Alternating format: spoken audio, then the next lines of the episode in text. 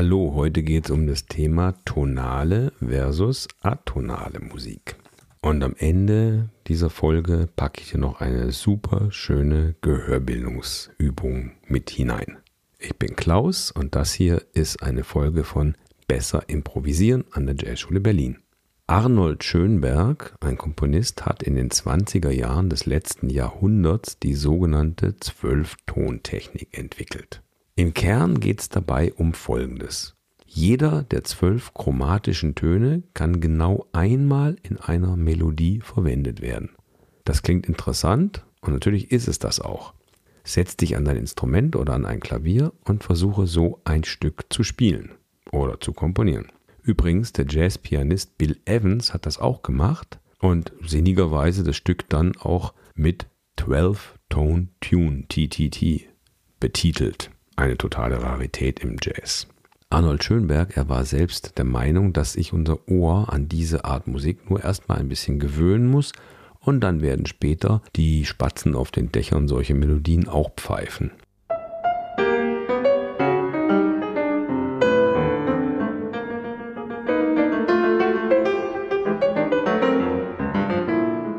Das ist aber bisher nicht eingetreten und es wird wohl auch nicht eintreten. Warum? Unser Ohr und wahrscheinlich auch das der Spatzen tickt tonal. Melodien, die wir uns merken können, sind tonal. Sie haben ein Tonzentrum, einen Grundton, den man spürt, zu welchem das Lied am Ende hin praktisch immer zurückkehrt. Also fast alle unsere Musik auf diesem Erdball ist nicht atonal, sondern tonal.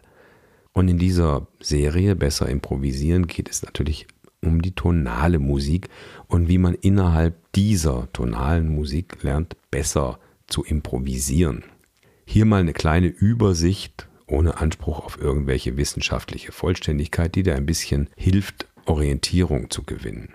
Also tonale Musik ist ganz schön viel. Zum Beispiel ist auch arabische Musik tonal, Blues ist tonal, auch indische klassische Musik ist tonal, auch die Gregorianik ist tonal. Auch jegliche Art von modaler Musik, wo nur über einen Modus improvisiert wird, ist tonal. Alle Musik, die der Funktionsharmonik unterliegt, das ist viel.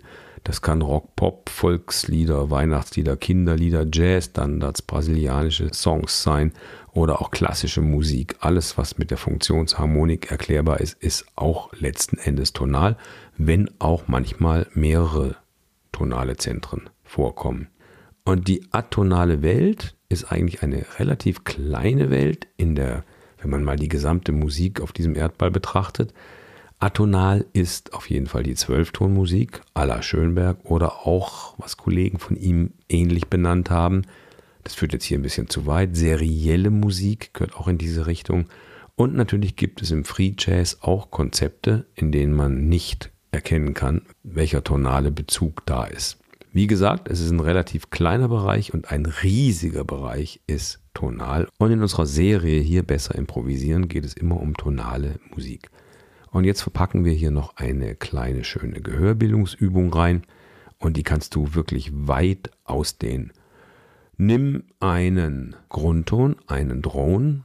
Anbei findest du einen Download für die ganzen Drones, also diese tiefen Grundtöne in allen Tonarten. Mach einen an Beispiel hier ein C. Und jetzt sing irgendein Lied dazu. Das ist der Grundton. Und versuche dazu, sagen wir mal, Happy Birthday zu singen. Probier's mal. Also nur den Anfang. Hast du's? Wo fängt das Lied an? Nicht auf diesem Ton, sondern da da di da e da. Passiert da? Da da di da di. Da ist der Grundton, der dritte. Da, der vierte. Da da di Happy Birthday to. Also wo fängt's an? Da de da do. Grundton, Septime, Sechste, Quinte, Quinte, Sechste, Quinte, Grundton und dann Septime. Ja, du wunderst dich jetzt, hier müsste der äh, Akkordton wechseln. Der Akkord wechselt, deswegen passt der Ton eigentlich nicht mehr. Aber das ganze Lied kannst du so durchsingen und sollst du auch und dann versuch es aufzuschreiben. Versuch die Melodie, du musst keinen Rhythmus schreiben, einfach nur die Töne. Ja, wenn wir in C sind, dann ist es G, G, A, G, C, H und weiter. Einfach die ganze Melodie. Und da kannst du dir einen unendlichen Vorrat von kleinen Kinderliedern, Weihnachtslieder, sonstige Lieder, auch Jazzstandards, was du willst, vornehmen und versuchen über einen einzigen Grundton die ganze Melodie zu hören, zu singen und aufzuschreiben. Wie gesagt, die Rhythmik ist jetzt bei dieser Übung noch nicht so wichtig. Hauptsache, du erkennst, welche Töne es sind, welches Intervall.